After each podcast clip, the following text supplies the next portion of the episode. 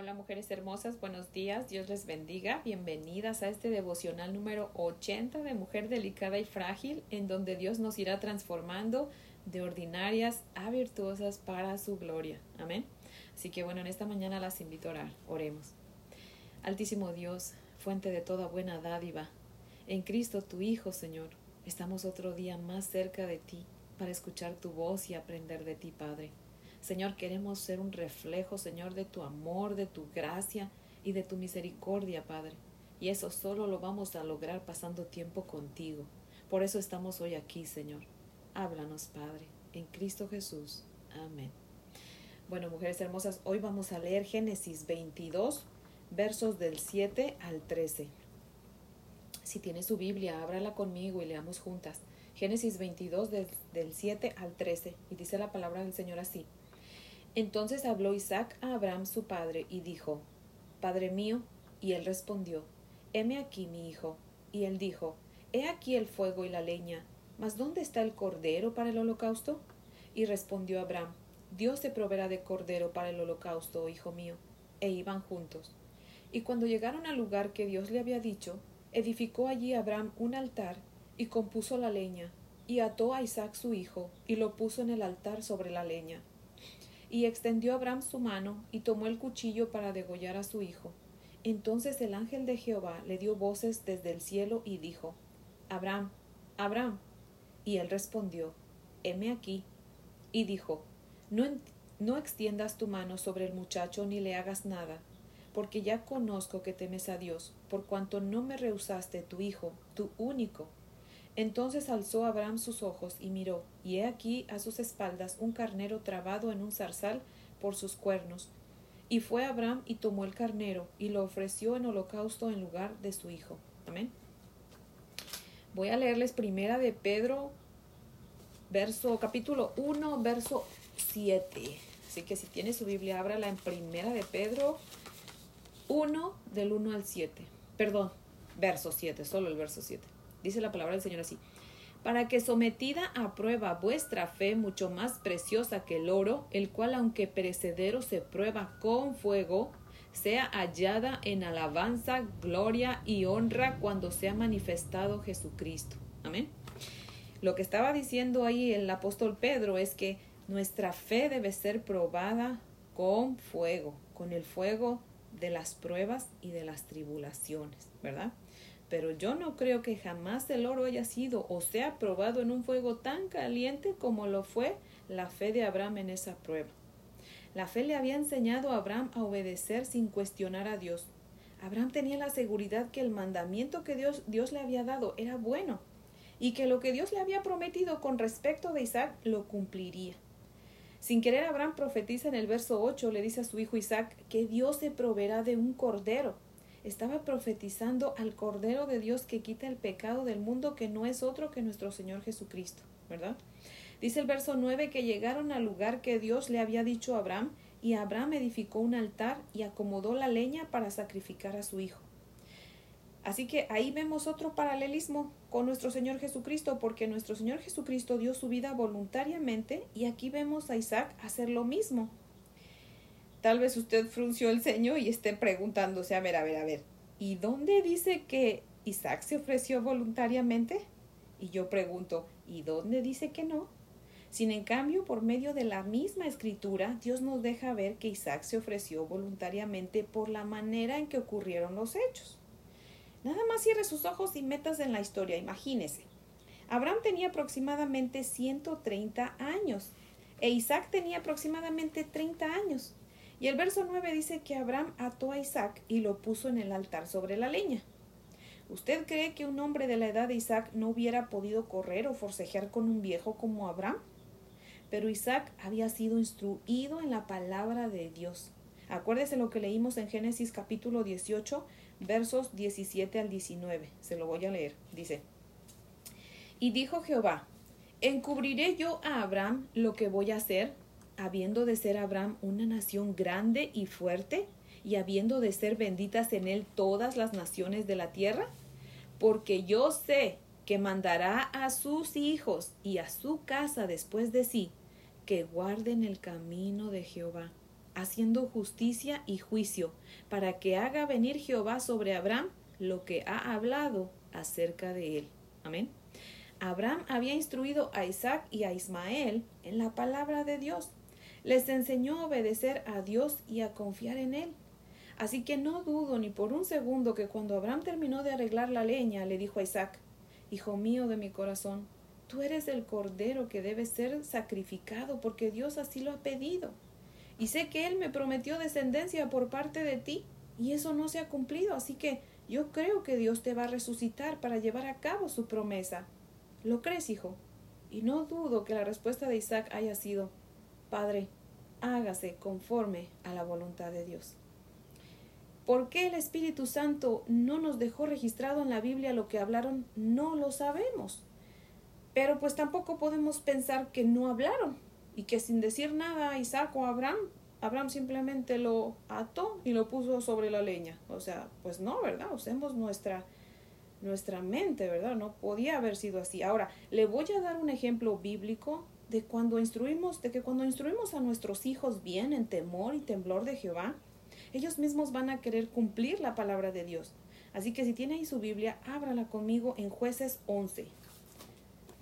Jueces capítulo 11. Así que si ya lo tiene, vamos a darle lectura en jueces 11, versos 30 y 31 y luego 34 al 36. ¿Ok? Jueces 11, 30 dice.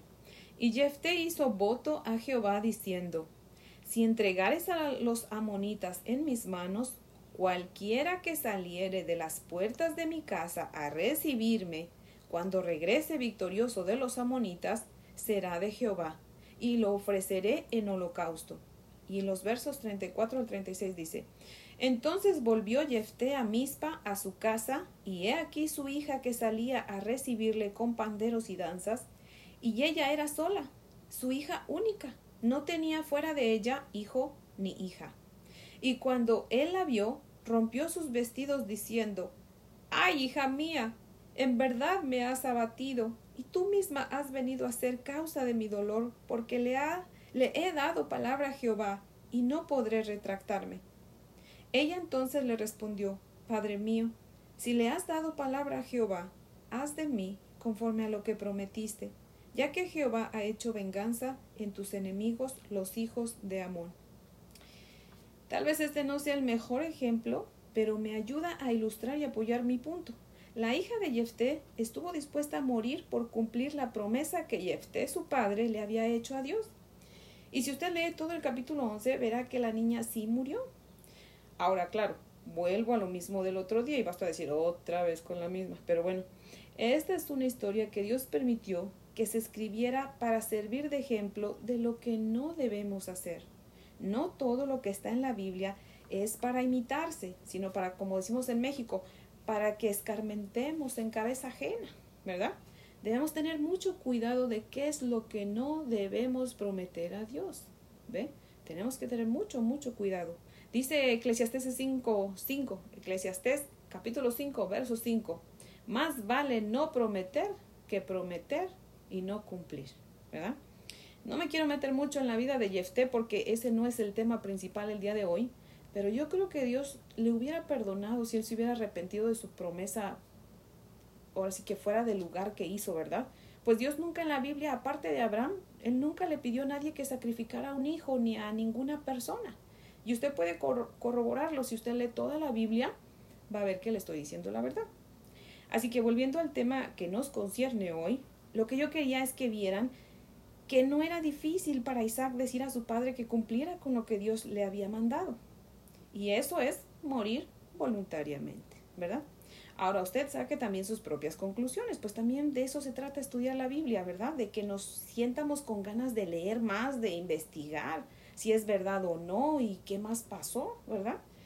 Por eso siempre les digo, lean toda la Biblia, por favor, lean la Biblia. Dice Juan 8:32, y conocerás la verdad y la verdad te hará libre. ¿Ok? Entonces necesitamos conocer la verdad para ser libres. Amén.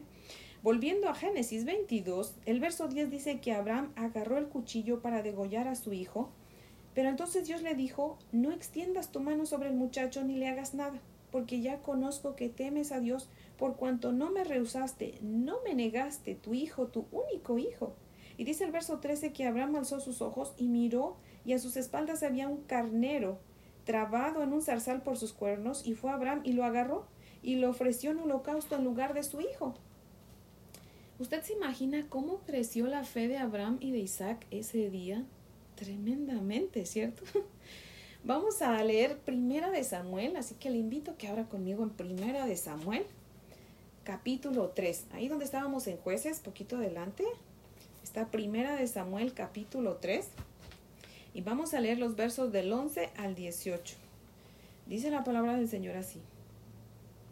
Y Jehová dijo a Samuel, He aquí haré yo una cosa en Israel, que a quien la oyere le retiñirán ambos oídos.